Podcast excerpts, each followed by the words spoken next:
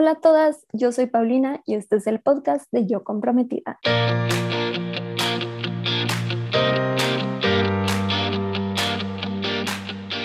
Bienvenida a este podcast en donde te ayudo a planear tu boda de una manera sencilla y divertida.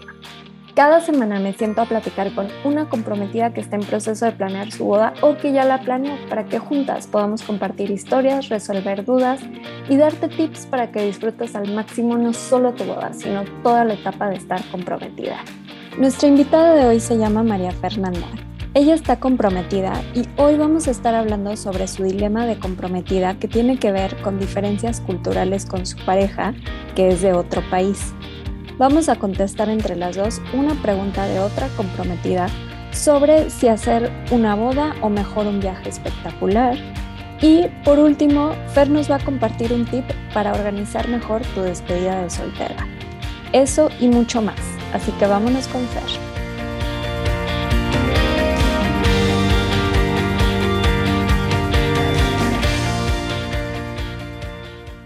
Hola Fer, bienvenida al podcast. Estoy feliz de tenerte aquí como invitada de platicar un rato sobre tu boda. Y para empezar, ¿nos podrías contar un poquito sobre ti, este, tu historia de amor, lo que tienes pensado para tu boda, lo que nos quieras compartir?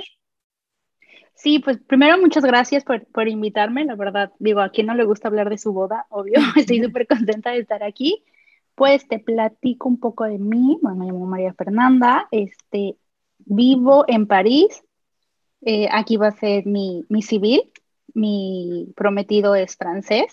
Nos conocimos en París cuando yo estaba de, de vacaciones. Fue un encuentro de película. sí. sí, la verdad que sí. Lo conocí, yo venía de vacaciones súper rápido. Lo conocí un día en la tarde, me invitó a cenar al día siguiente yo me iba a seguir como que mi viaje y dije, pues, pues, ¿qué tiene, no? Salí con él, súper padre, fuimos a cenar, hicimos clic casi instantáneo. Y al día siguiente yo me iba en la noche, entonces me habló en la mañana para decirme de que no, pues es que es tu último día aquí, no puedo dejar que no lo pases conmigo, entonces otra vez nos vimos, así, bueno, hicimos un tour por París, súper lindo, Después yo seguí mi viaje y él me alcanzó en Ámsterdam. Ahí estuvimos también un fin de semana con, con, mis amigos y yo me regresé con él a, a, París y ya estuve unos días más aquí y me fui a México. Yo pensé, mi vida la voy a volver a, a ver, ¿no? ¿Qué me iba a imaginar? Este, pues ya la verdad que empezamos como que a hablar mucho, pues funcionó, hicimos mucho clic y como los dos meses me dijo que pues que si yo podía regresar y en ese momento yo apenas estaba empezando con mi negocio, que casi todo pues es en línea, entonces como que me animé, dije pues bueno, pues ahora nunca, ¿no? Regresé, la verdad hicimos súper buen clic, me quedé solo dos semanas, pero ya fue como más en pareja, por así decirlo. Y la verdad, pues sí, hicimos muchísimo clic y, y pues nos fuimos a casa. Qué emoción, Fer. Cuéntanos un poquito de, de tu trabajo, que está relacionado un poquito con las bodas. Sí, yo hago accesorios para despedidas de soltera. Entonces, eh, pues casi todo lo vendo pues por internet porque todo es personalizado. Eh, hago envíos, entrego, tengo una tienda física en, en, Guadalajara, que yo soy de Guadalajara, y pues hago las cosas para despedidas de soltera, entonces como que sí me dio muchísima ilusión, Obvio, para mí obviamente siempre había sido una ilusión casarme, entonces, al hacer accesorios, pues siempre veía de que como los pedían, pues cuando me mandaban sus fotos y todo, y como que siempre me había hecho mucha ilusión que, pues que me tocara a mí, ¿no? Entonces ya después de, llevo ya tres años, poquito más de tres años haciendo esto, este, pues ya, pues me tocó y pues claro que me dio muchísima ilusión y ya tenía todo, bueno, más que súper planeado y, y todo. Ay, qué padre, Fer, te entiendo perfecto porque estoy en una situación similar a la tuya, que ya cuando llega el día es como, ok, ahora sí, manos a la acción. Ajá, así que sacas todo lo que ya tenías, ¿no? Oye, y me entra la curiosidad, tú tenías como muy definido todo lo que querías, en este caso que estás como con damas y despedida de soltera, ¿tenías como todos esos temas definidos o no tanto? Sí, yo sí, la verdad sí. Tengo mi, uno de mis, uno de mis mejores amigos desde el kinder, es el que es mi wedding planner y cuando nos juntamos con, con mi prometido para empezar a platicar, este, yo le dije, pues es que yo tengo como que esta idea y este tablerito en Pinterest. Y me dice, desde que naciste tienes ese tablero en Pinterest, ¿no? Entonces sí, la verdad yo ya tenía como que todo lo que quería, qué color quería, cómo lo quería y todo. Entonces sí, Ay, qué padre, Fer. Yo la verdad es que confieso que no. Yo cambié mi tablero, ha sido como 80 tableros diferentes y siempre dije, hasta que llegue ese día me voy a poner a definir. Así que está padre saber que tú sí lo tienes así como que muy claro. Me encanta saber eso. Y con eso, con esa breve intro que ya nos contaste un poquito de ti, nos vamos a ir a la siguiente sección que es dilemas de comprometidas. Seamos honestas, casarse es una inversión y eso nos puede hacer sentir nerviosas o inseguras sobre cómo gastar el dinero que tenemos. Es hora de sacudirte ese miedo y resolver todas tus dudas. En la guía para definir el presupuesto de tu boda, te ayudo de una manera sencilla a decidir cuánto gastar, en qué gastarlo y cómo. Te comparto información clave como mis fórmulas mágicas, porcentajes que destino a cada cosa y trucos que uso para ahorrarme costos. Te prometo que esta guía va a resolver todas tus dudas y muchas que no sabías que tenías, pero sobre todo te vas a sentir lista para empezar a planear la mejor fiesta de tu vida. Encuéntrala en la tienda de yocomprometida.com con el nombre Guía para definir el presupuesto de tu boda. Ok, en esta sección, Fer, es para que nos cuentes algún dilema que tengas ahorita o que has estado viviendo durante el proceso de planear tu boda, así que Cuéntanos con qué estás atorada, con qué necesitas ayuda, con qué te has tropezado en este camino. Pues mira, desde, te digo, yo ya tenía todo planeadísimo, pero bueno, al ser de países diferentes y pues tan lejos y aparte con todo lo, de, lo del COVID, que pues sí fue algo que nos impactó pues muchísimo porque pues cerraron las fronteras, yo estuve más de año y medio que no podía regresar a Francia, entonces él tuvo que ir y todo. Este, yo siempre tuve súper, súper claro que yo quería mi boda pues en México, pues porque pues ahí está mi familia, mis amigos y al final pues yo voy a dejar México para residir en, Francia. Entonces yo sí tenía súper planeado eso, pero como que en mi mente nunca había considerado como que, en todo mi plan no había considerado el factor como cultural de qué cositas podían ser diferentes digo, o sea, sí tenía planeado de que, pues, no sé, la ceremonia, eh, tal vez no la vayan a entender, ¿no? Pero pues llevo un traductor, no importa. O sea, como que ese tipo de cosas sí las tenía pensadas, pero algo que a mí me impactó muchísimo, que no, ni me lo imaginaba, ni, o sea, nada que ver, fue el horario de la comida. No sé si en otras partes de, de México se use que pues la cena la tienen que servir así, ¿no? Súper rápido, porque la gente lo que quiere es iniciar la fiesta, ¿no? Pues lo que me explicaban a mí los del banquete es, nosotros en el contrato ponemos que te servimos la cena en menos de una hora para que ya salga todo y puedas seguir tu fiesta. Pero entonces cuando él escuchó eso, él fue como que, claro que no. O sea, ¿cómo que vamos a comer en una hora? No, pues eso está de loco. Entonces, claro que por supuesto que no.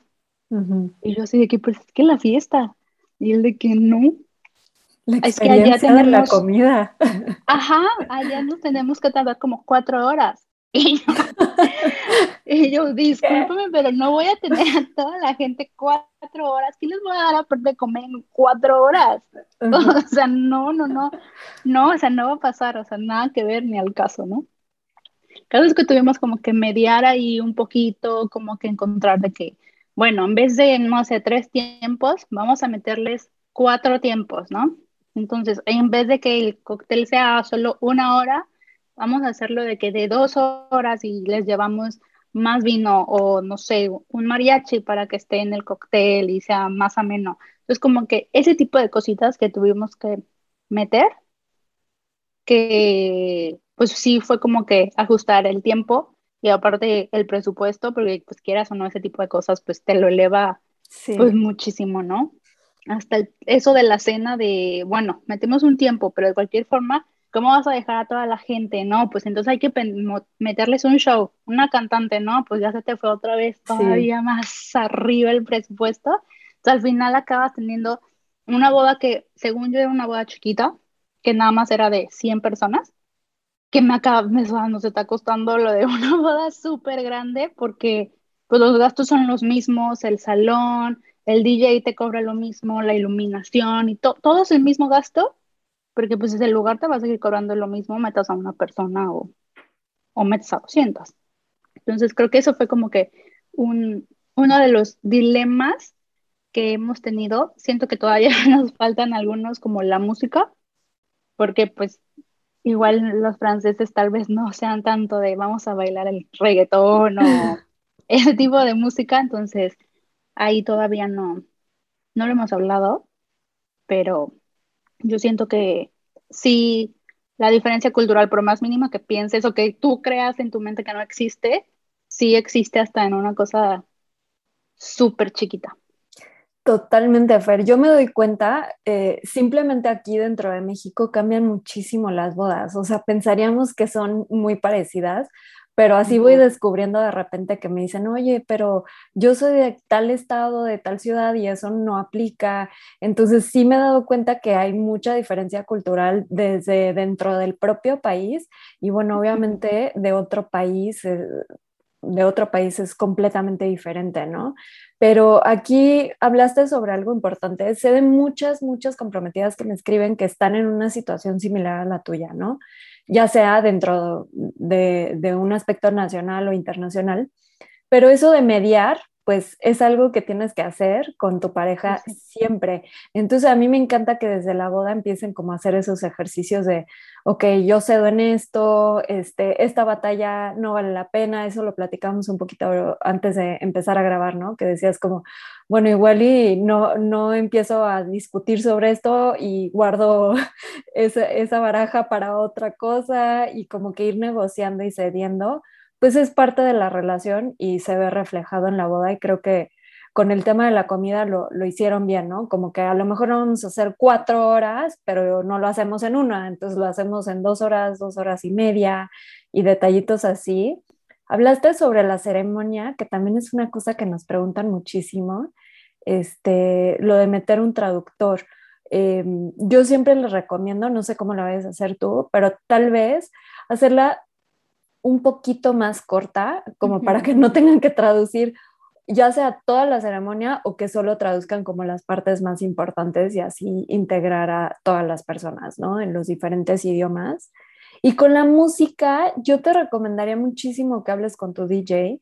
Eh, en pláticas que he tenido con muchos, la verdad es que siempre se han encontrado con estas bodas multiculturales. Entonces, a mí me ha tocado cuando yo fui wedding planner, de repente tocaba, bueno, la típica boda entre el gringo y la mexicana, ¿no? Entonces, los DJs ya, ya se la saben, ya saben cómo mezclar la música.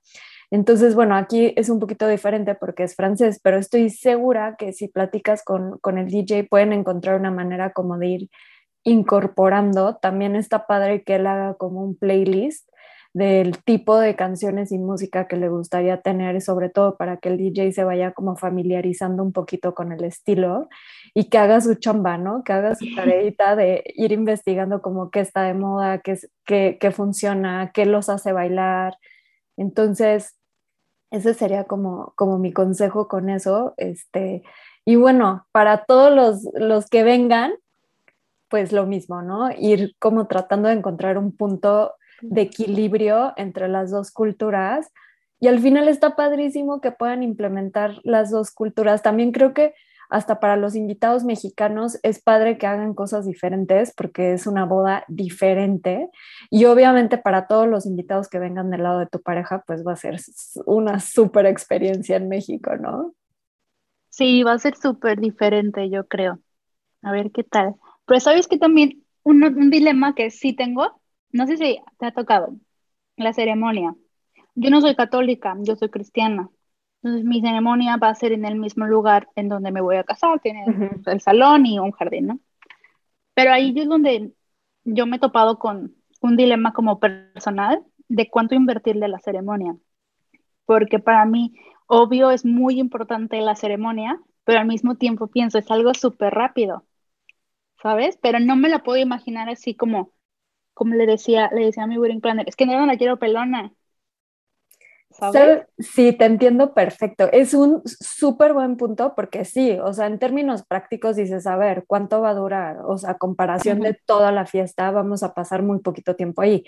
Pero, pues sin ceremonia, no es boda. es solo una fiesta.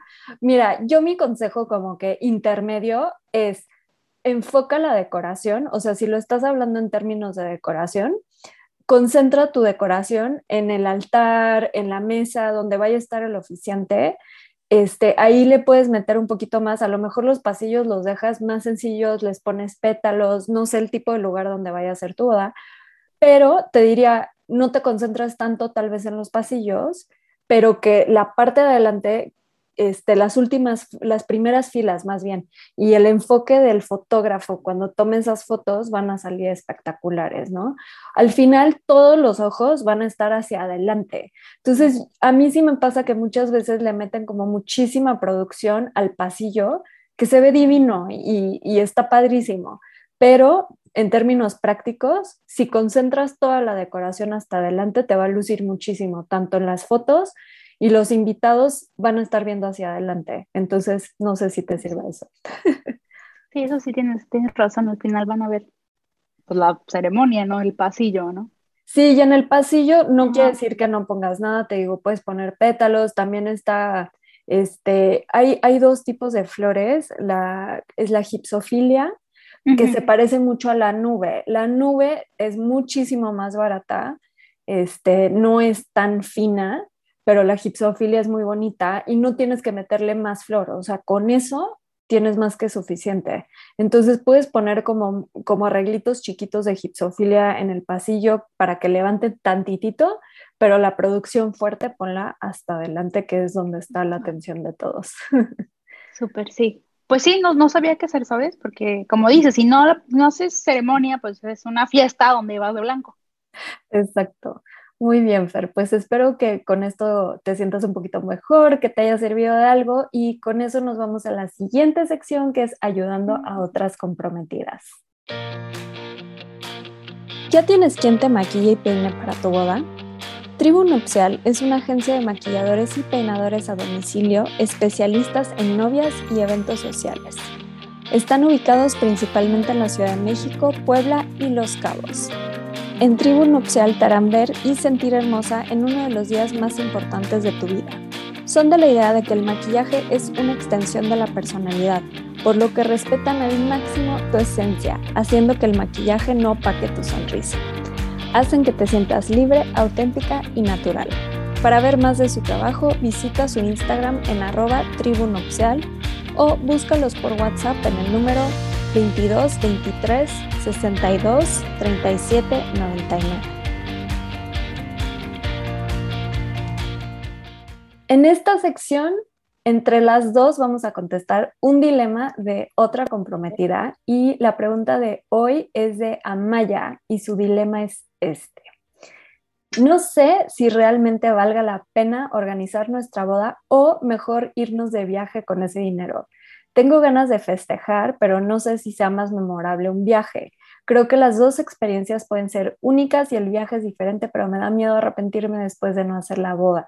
Para el viaje nos ahorraríamos muchísimos dramas familiares porque hay gente que no queremos invitar, pero no sé qué hacer. ¿Qué nos recomiendas? Fer, aquí si Amaya fuera tu amiga, ¿qué le dirías? Boda. Pero diciendo que un viaje, pues lo puedes hacer cualquier día, ¿sabes? Pues en cualquier fecha, no un aniversario o lo que sea, pero tu boda es, pues, es una vez en tu vida. Digo, nadie se casa pensando que va a tener más bodas, ¿no? Entonces, una vez en tu vida es como que el momento, yo le diría que hiciera su boda y dramas familiares siempre va a haber. O sea, así no haga boda, de cualquier forma va a haber un drama porque no hubo boda. si hay boda, va a haber un drama porque hay boda. Entonces, dramas o sea, siempre, siempre van a existir, pero también depende de, pues de ella. Si es su ilusión hacer su boda, pues haz tu boda. El viaje, pues puede venir. No, no quiere decir que no se vayan a ir de viaje nunca. Totalmente de acuerdo, Fer. Me encanta cómo la contestaste tan rápido, ni la pensaste, fue como boda. Yo también le contestaría lo mismo, porque justo lo que dices, es una cosa de una vez en la vida y los viajes, pues vas a poder hacer muchos. Y claro, entiendo esta parte que nos dice como de que quiere hacer como un viaje épico y que va a ser súper memorable. Un poquito esa es la luna de miel, pero yo entiendo que tal vez no te da a veces el presupuesto para las dos cosas, ¿no? Y me llegan muchas preguntas de que hago una boda grande, luna de miel chiquita, o hago este, una boda chiquita y luna de miel grande, o viceversa. Y yo la verdad es que creo que puedes hacer las dos cosas.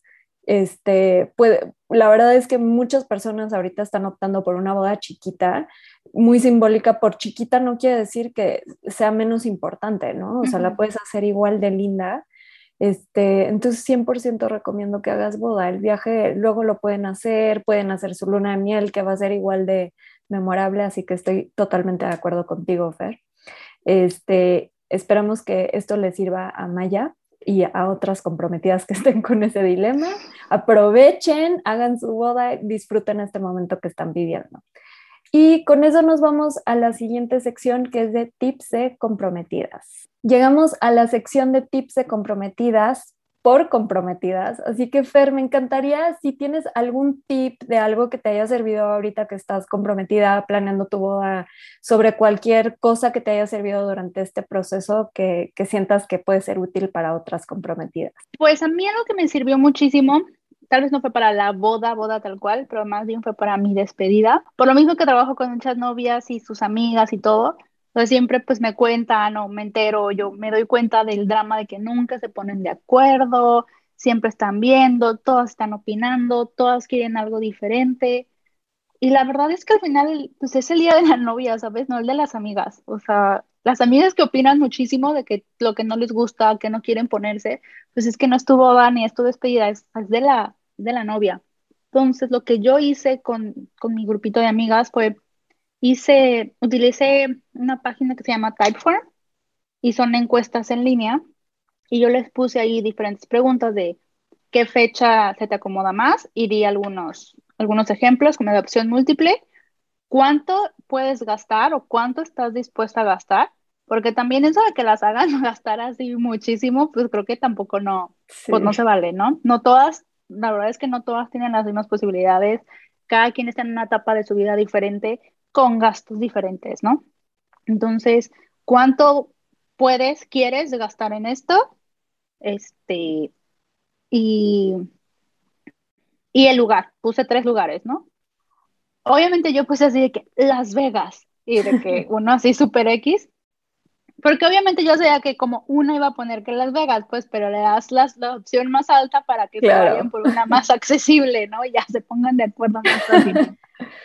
Entonces yo se las mandé por separado, o sea, las respuestas no le llegaban a nadie más que a mí, y ya en base a sus respuestas, en lo que podían gastar, el fin que podían, el lugar, este, ya elegí, elegí un poquito cómo iba a ser el, itinerario y cuánto se, se iba a gastar, ya sin entrar en el típico drama del grupito, de que todas opinan, de que nunca se ponen de acuerdo, porque de verdad me ha tocado de que no se ponen de acuerdo ni en la letra que va a llevar el termo, ¿sabes? que es lo, más X del mundo. O sea, yo sé que es importante que sea bonita, digo, pues yo los vendo, pero pues es algo tan sencillo que, que hacen un drama de, de eso, pues. Entonces, yo les dije así por separado y pues obviamente todas esas cositas, pues ni, ni pregunté si quieres llevar un termo o un sombrero, pues, pues no, o sea, al final, pues es la novia, hay que hacerla sentir especial a, a ella, ¿no? Me encanta este tip, Fer. Este, justo, creo que hay mucho, mucho drama alrededor de damas y todo este mm. tema de las despedidas. Este, entonces me, me, encanta, porque una cosa que hiciste que me, me, fascina es que sí tomaste en cuenta sus opiniones, ¿no? Porque también creo que hay muchas novias que caen como en el, es mi boda y se va a hacer lo que yo quiera. Sí, pero considera el presupuesto, el tiempo, este, a todas tus invitadas, porque el chiste es que se la pasen bien, que no solo te la pases bien tú, tú te la vas a pasar bien con todas las demás, ¿no? Entonces, me encanta este tip de, de hacer las encuestas. Me, me, entró la duda, ¿te llegaba la respuesta anónima o sí sabías que te había contestado cada uno? No, yo les puse una sección de pon tu nombre para saber quién, quién era. Que también lo pueden hacer anónimo, ¿no? Si quisieran, ¿no? Como decir, bueno, para que se sientan cómodas o puedes poner la opción, eso está increíble para que sepas más o menos por dónde va la cosa. Y pues la segunda parte, como ser súper decisiva, porque como justo lo que decías de la tipografía, me ha pasado, bueno, con novias, ¿no? O sea que se empiezan a atorar con las damas porque les dan las 80 mil opciones y es como ustedes escojan. Creo que a veces eso de dejarlo como que muy abierto genera mucho más conflicto. Entonces yo estoy súper de acuerdo con la manera en que lo hiciste, como tomar opinión y luego tomar una decisión y presentarlo y oigan, es esto, quién sí, quién no y vámonos. Así que ojalá que este tip les sirva a muchas comprometidas a la hora de estar planeando su despedida. Y ya con esto nos vamos a una última sección, Fer. Okay. Esta es la sección de ¿qué prefieres? Es una sección divertida, este, no cuenta absolutamente para nada, son escenarios falsos. La dinámica es que yo te voy a hacer cinco preguntitas y me, me las contestas rápido, lo primero que se te ocurra. ¿Estás lista? Okay. Sí. ¿Boda chica o grande? Grande. El día de tu boda, ¿qué prefieres? ¿Que llueva o que haga muchísimo frío? Que haga muchísimo frío. Ok. ¿Velo o sin velo? Velo. El día de tu boda, a la hora de decir sí acepto, equivocarte con el nombre de tu pareja o que alguien se oponga. Ay, qué difícil. Pero me equivoco por otro nombre de otro hombre o un nombre X, la de que Lo que tú quieras. Ay, qué difícil. No, que alguien se ponga. No, que alguien se. Imagínate qué pena.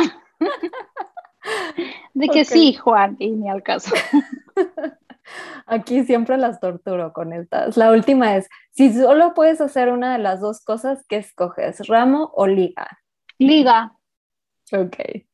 Buenísimo, Fer. Pues aquí siempre las torturamos con, escenarios para reírnos y ver que no todo es tan grave como lo, parece. Y me encantó platicar contigo, Fer. Me encantaron tus tips, conocer un poquito más sobre tu historia. Este, creo que esta conversación le puede servir a muchísimas parejas que están igual que tú, este, con, con dos culturas este, diferentes y cómo integrarlas. Y gracias por acompañarnos, por la confianza y te deseo todo lo mejor en tu boda, que salga increíble. Muchas gracias, gracias por recibirme y platicar un ratito conmigo. Gracias a todas las comprometidas que nos escucharon hoy. Espero que se hayan divertido tanto como yo y que sobre todo hayan rescatado tips y resuelto dudas para planear su boda. La mejor manera de estar en contacto y enterarte de todo es a través del newsletter que mando cada semana a tu correo con tips, inspiración, recomendaciones de proveedores, descuentos y todo lo que necesitas para planear tu boda. Te puedes suscribir gratis entrando a la página yocomprometida.com y también me puedes seguir en Instagram en arroba yocomprometida. Si tienes un dilema y quieres ser un invitado en el podcast, mándanos un correo a contacto arroba